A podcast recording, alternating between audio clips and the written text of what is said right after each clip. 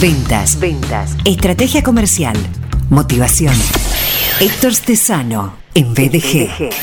www.stesanoconsulting.com Instagram, arroba estesano-consulting.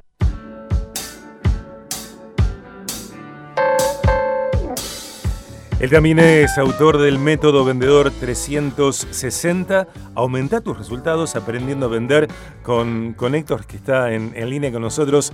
Qué placer, qué gusto. Héctor, bienvenido. Muy bien hallado, Sergio.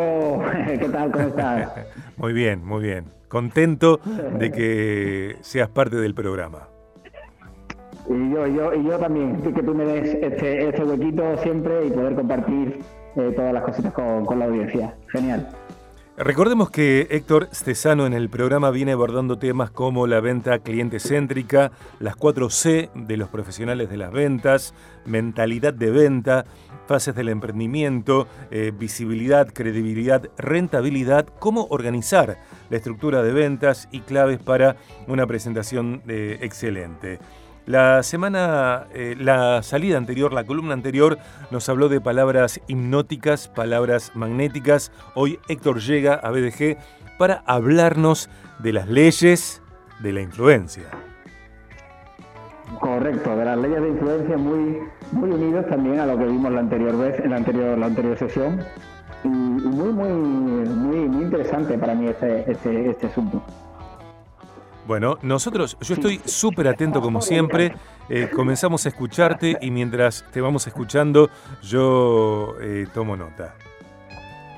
Perfecto. Bueno, pues comentar que las leyes de la influencia se le atribuyen a, un, psicólogo investigador, Robert Cialdini, eh, que curiosamente hace estas leyes pues fueron postuladas prácticamente dentro de nada, van a ser 40 años. 40 años y eh, bueno, pues eh, este señor se dio cuenta de, que, de, que, había personas, en este caso los grandes vendedores, él, le llama los maestros de la persuasión, eh, que hacían las cosas de manera distinta. Y este señor se puso durante tres años a investigarlo, a mirarlo, a, ver cómo hacían las cosas y sacó un libro que a día de hoy es Biblia de cualquier persona que se dedica al tema de comercio. Y, y, sacó un libro que está muy presente en todo, ¿no? Sacó el libro que se llama La persuasión, y ahí postula seis leyes, seis principios que, a día de hoy, como digo, están, están muy, muy, muy, muy vigentes.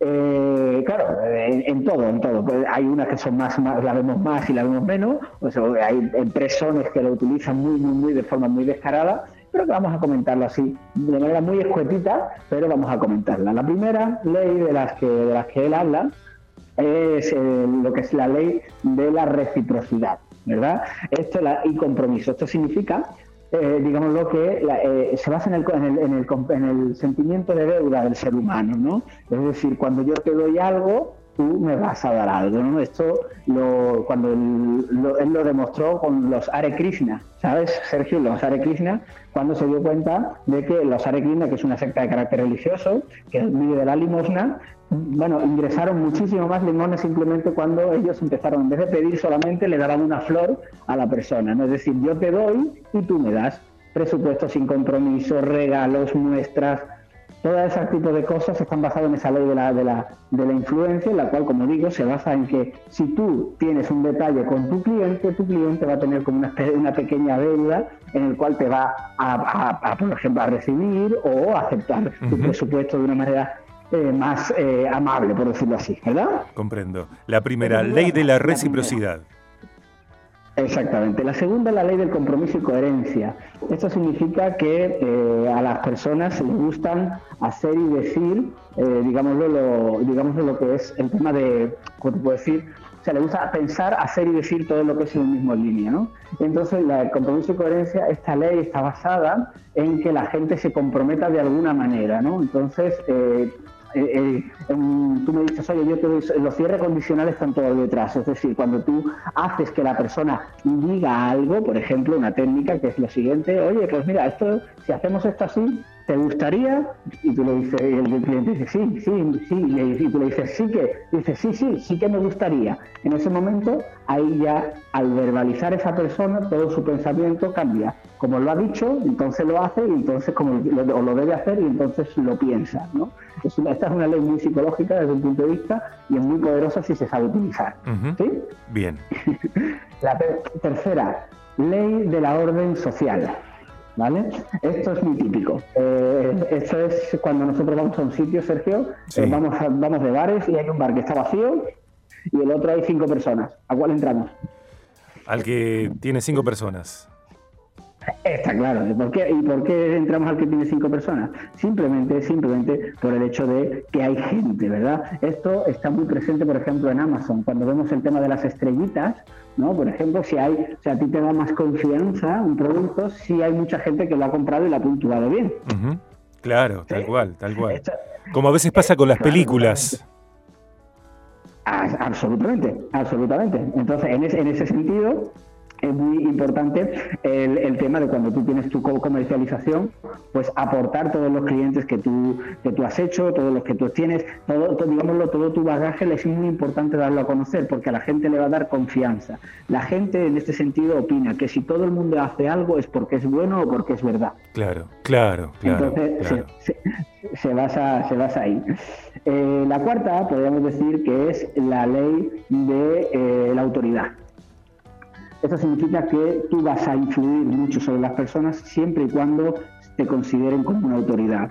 Desde pequeños nos han enseñado a que tenemos que hacer eh, caso al profesor, al médico, al policía, Bien, a todas las personas que sean autoridad, ¿no? En este sentido. Entonces, nosotros debemos posicionarnos como una autoridad. Y dice, bueno, pues qué, fácil, ¿no? Es, posicionarlo. Bueno, simplemente decir que un buen uniforme es una autoridad, una buena historia es una autoridad, utilizar un lenguaje potente, interesante, eh, te hace como una autoridad y de eso tú sabes mucho, ¿verdad?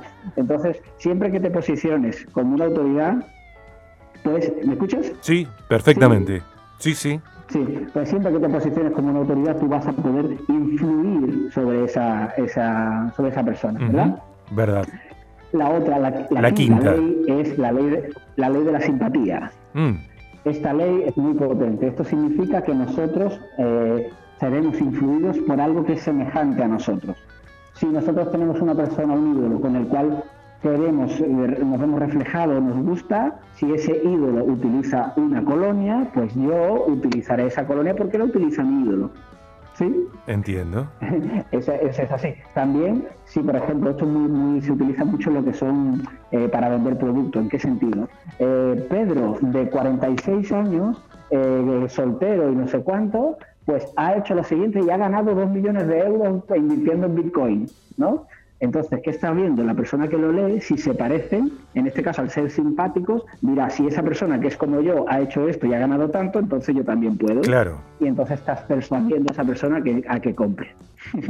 Quiero hacer lo mismo que hizo Pedro. Exactamente, porque Pedro es como yo, y si Pedro pudo hacerlo y es como yo, pues yo también puedo. Y entonces acaba comprando lo que pone el anuncio. es así. Y por último, eh, la ley, la he dejado para último por, por, la, porque es la que más se usa y la más potente, es la ley de la escasez.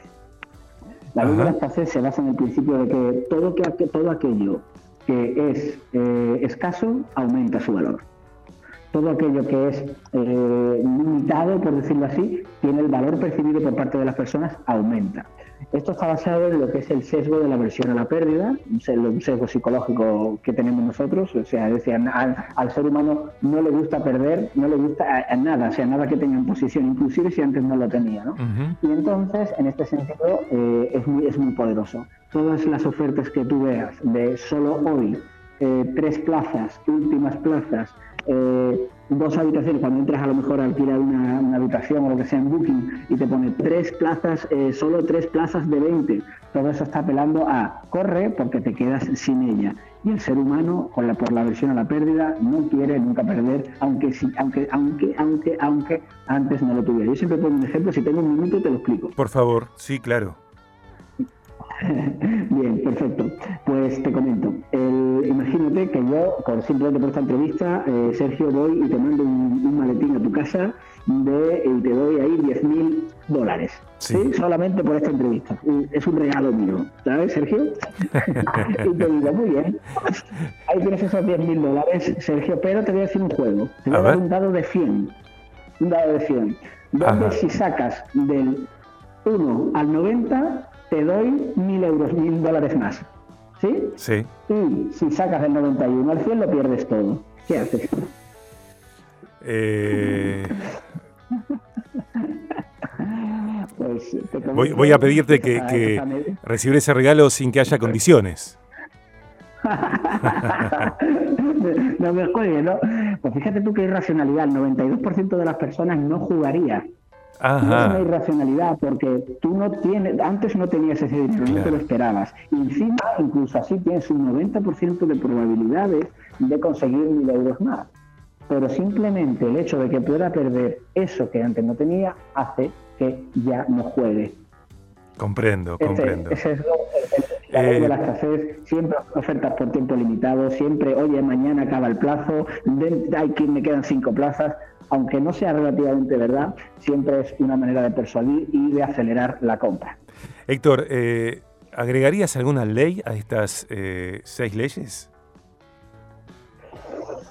Hombre, eh, siempre yo, agregaría la ley de la ética, mm. siempre, que en esta ley de la persuasión eh, parece que a veces brilla por su ausencia. La ley de la ética, en el sentido de que eh, vender se basa en el principio de ayudar a los demás y, del win to win, donde tú ganas por lo que tú, tus honorarios y la persona gana tu servicio. Entonces, por decirle la ley de la persuasión, que a día de hoy, pues bueno, en algunos sitios ya se está aplicando de una manera y es la que más, las empresas que mejor van, la atención al cliente. Amazon, por ejemplo, en su ley de la ética de ayudar siempre al cliente, mira cómo va. Así que yo le añadiría la ley de la profesionalidad de hoy, la ley de la, de la ética, en el sentido de vamos a ser éticos con lo que ofrecemos y vamos a cuidar siempre al cliente. Te mando un abrazo súper ético, te mando un abrazo eh, en su buena ley. Eh, gracias por esta columna. Eh, recuerdo que los contenidos de Héctor Stesano para BDG están disponibles en podcast, BDG, en Spotify y tantas otras plataformas. Puro valor, como digo siempre, un placer que seas parte del programa y nos quedamos reflexionando en estas seis leyes más la ley Stesano, la ley de la ética. Gracias. Un abrazo, Sergio. Un abrazo. Amigos en BDG, Héctor Stesano.